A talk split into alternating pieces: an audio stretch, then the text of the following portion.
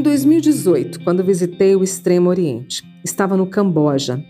Siem Reap é uma pequena cidade no noroeste daquele país que viveu anos de tristeza durante a ditadura do Khmer Vermelho.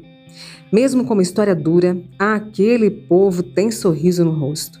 Bem no centro da cidade existe um templo budista em que boa parte das pessoas vai meditar logo que o sol nasce.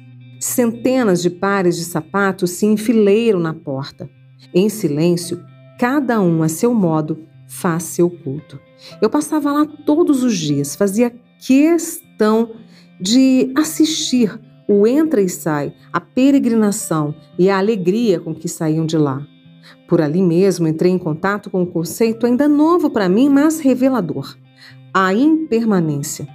Na ocasião, meu inglês, somado ao inglês cambojano, nem sempre rendia diálogos de entendimento claro para eles e para mim. Quando precisava, um sorriso sincero nos servia de disfarce. A confusão entre as línguas era evidente, mas compreensível. Ainda assim, não havia como fugir. Eu passei a ver que aquilo era real, e apenas quando cheguei de volta é que realmente entendi o que Buda queria dizer com impermanência. A única certeza que passei a ter. Sou impermanente constantemente em movimento, constantemente em mudança. Mesmo que eu não queira, ainda assim serei. Este é um princípio da natureza, não uma vontade. Até mesmo aquilo que não parece é impermanente. Se olhe no espelho agora. Seus cabelos estão crescendo, queira você ou não. Nos enganamos diante dos nossos próprios olhos. Assim sendo, não há dor que perdure, nem alegria que seja eterna. Dia que não termine ou noite sem fim. Tudo é impermanente. Não sou mais o mesmo. Nem eu, nem os caminhos por onde passei. Porque o caminho mudou e eu também, a todo momento. Na pressa da chegada, pode ter passado desapercebido o melhor, o intervalo entre a saída e a chegada. Quem somos e quem nos tornamos de pouco em pouco. Então, perdemos o instante entre o ontem e o amanhã. Precisamos entender que nem passado nem futuro existem, só o agora. O presente por si só, já disse, é um presente. O resto é memória ou projeção.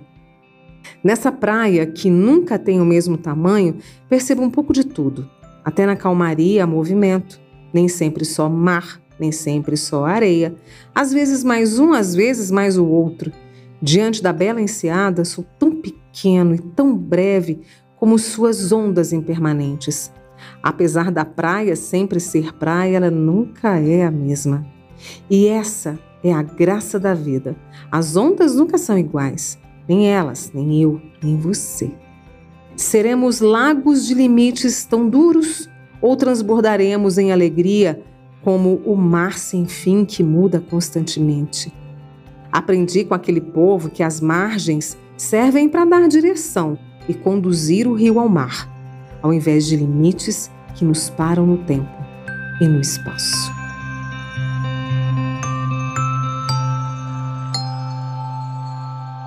Tudo é impermanente. Siddhartha Gautama, Buda.